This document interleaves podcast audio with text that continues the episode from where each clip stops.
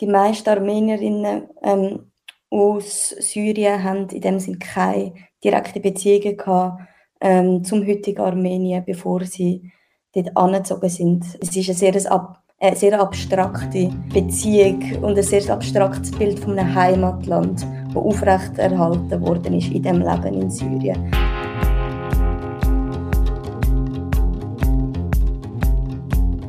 Endlich, endlich in dem Land angekommen, wo man denkt hat, man sei in Sicherheit. Und dann dann Krieg. Krieg im Gebiet Karabach, also Krieg in Armenien und Aserbaidschan. Und vorher sind aber in Armenien schon viele Leute eingewandert aus dem syrischen Bürgerkrieg. Und die werden jetzt zum zweiten Mal traumatisiert. Armenien ist aber dabei nicht nur das Fluchtland oder der Fluchtort, sondern eigentlich auch die Heimat der Vorfahren. Weil wir reden heute über die syrischen Armenierinnen und Armenier. Äh, aus Forschungszweck ist nämlich Manon Borel in Armenien und hat einen Text gemacht für das Surprise Strassenmagazin. Äh, hallo Manon. Hallo Simon. Also, wir reden zuerst einmal grundsätzlich über ähm, das Volk der syrischen Armenier. Vielleicht kannst du uns das kurz mal erklären. Wie ist dazu gekommen, dass es syrische Armenier überhaupt gibt?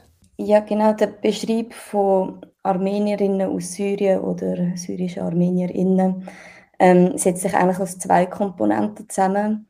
Also wir haben da drin die ethnische Komponente und die geografische. Ähm, die ethnische Komponente der ArmenierInnen heißt, dass es Menschen sind, die sich als Armenierinnen identifizieren. Das heißt, sie sind historisch stammen sie von Armenierinnen ab und ähm, fühlt sich auch dieser Gruppe zugehörig. Und äh, weil Armenierinnen in der Geschichte lang und während der meisten Zeit nicht ihr eigenes Land hatten, haben sie äh, historisch unter der Herrschaft von anderen Mächten ähm, gelebt. Und so ist es passiert, dass im Anfang 20. Jahrhundert ähm, ein Genozid gegen Armenierinnen verübt worden ist ähm, von den Jungtürken im Osmanischen Reich, ähm, was bis heute eigentlich auch ein in dem Sinn in gewissen Kreisen umstritten ähm, und sehr politisierter historischen Fakt ist. Das war kürzlich, ich, noch, noch der Joe Biden, der sich zu dem Thema geäußert hat, der aktuelle amerikanische Präsident, der gefunden hat, man müsse das auch wirklich mal anerkennen. Von türkischer Seite her ist aber sehr, sehr umstritten in der Türkei. Ja. Genau, und das ist auch ein Grund, wo, ähm, warum bis heute eigentlich zwischen Armenien und der Türkei keine diplomatischen Beziehungen bestehen und die Grenze auch ähm, geschlossen ist zum Beispiel. Und ähm, genau nach dem Genozid äh, sind sehr viele Menschen vertrieben worden aus äh, dem Gebiet von mehr oder weniger der heutigen Türkei. Und sehr viele von diesen Menschen sind auf Syrien ähm, getrieben worden und haben dort auch Zuflucht gefunden.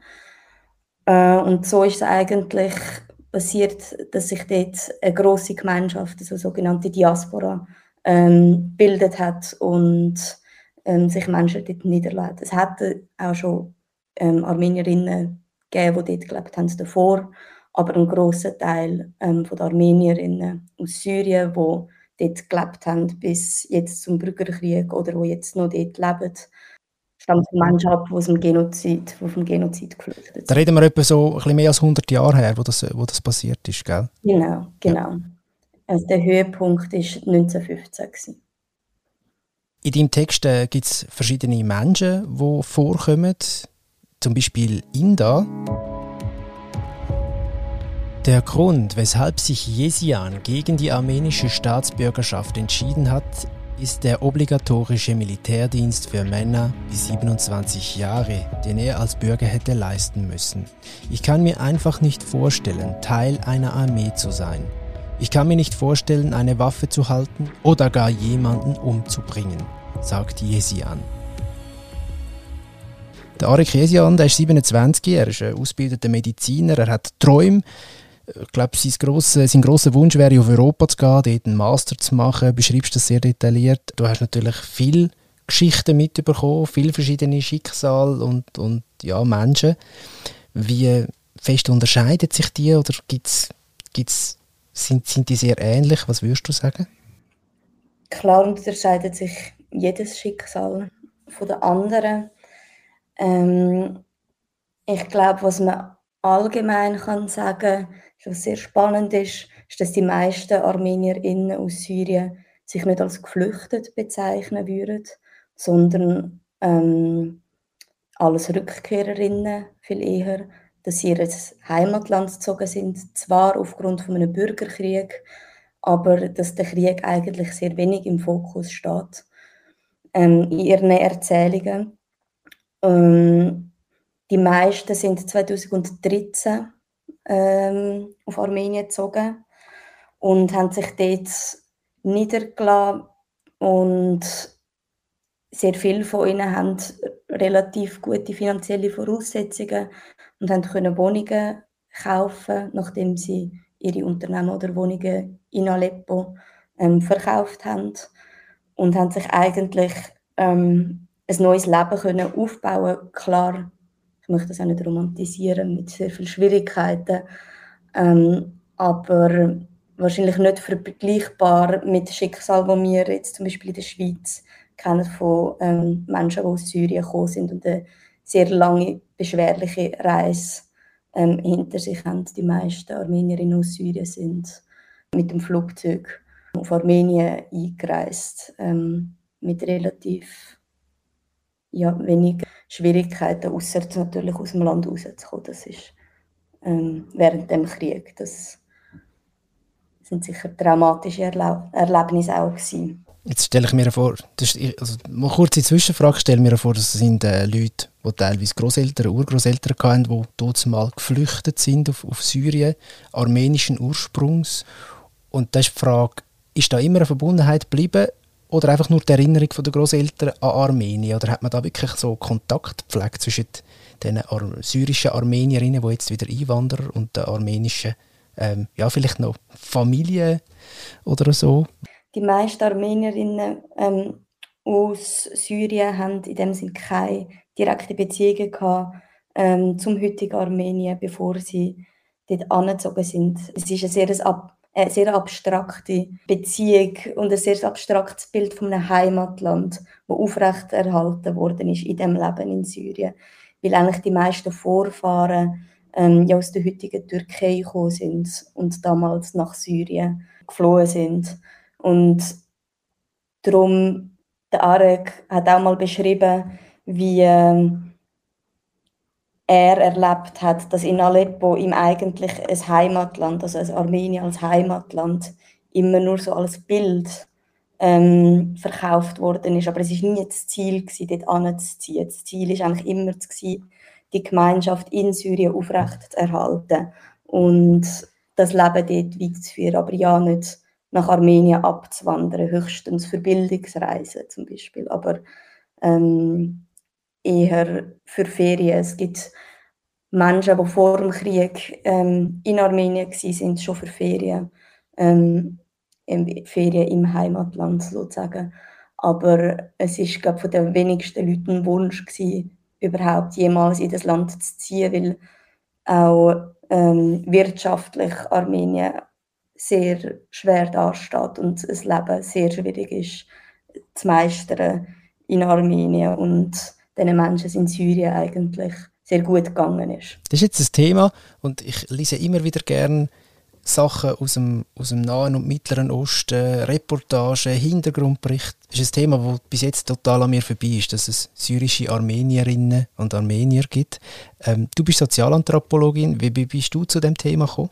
Ich habe vor mehreren Jahren angefangen, über Armenien lesen und schreiben, aus einem Interesse von einem ähm, Großvater, einem armenischen Großvater von mir.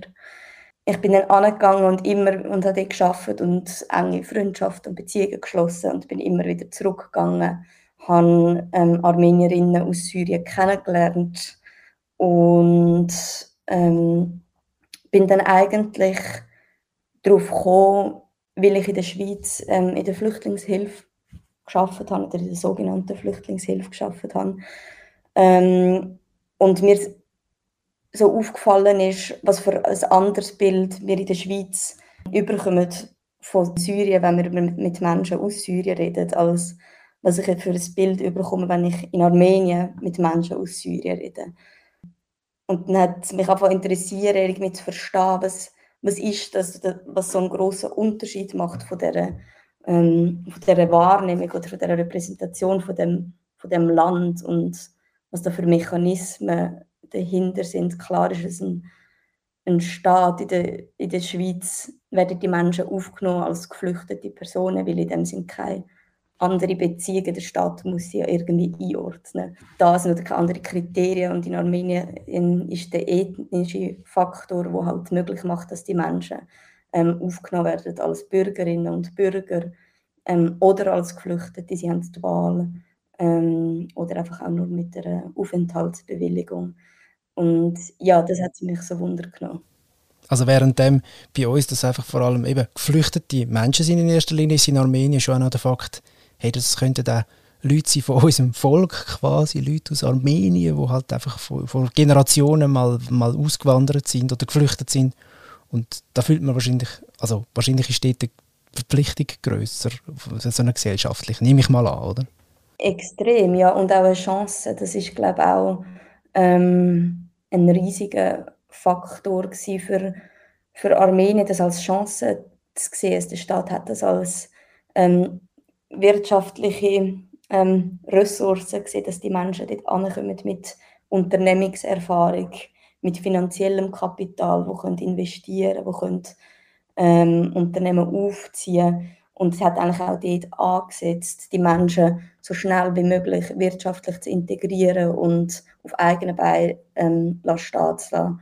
Und ähm, sie eigentlich so wenig wie möglich in eine Flüchtlings Schublade zu stecken, sondern ähm, einzubeziehen ähm, in eine Staatsbürgerschaft anzubieten und eigentlich so schnell wie möglich Teil von der Gesellschaft zu werden und, und zu dem Land beizutragen. Ich weiß, ich habe mal vor Ur Urzeiten mal ein Studium gemacht über Kommunikationswissenschaften und dort ist das Thema Feldforschung, also das Wort Feldforschung ist einfach so gebraucht worden. Braucht man das eigentlich heute noch? Oder ist das äh, nicht mehr so? Ist das, ist, ist das ersetzt worden durch einen anderen Begriff? Ähm, nein, das braucht man in der Sozialanthropologie noch. Ja. Mhm. Schon, ja. oder? Weil, ich, so wie ich es verstanden habe, bist du in Armenien gewesen, eigentlich für Feldforschung als Sozialanthropologin. Was, was sind genau deine Absichten gewesen?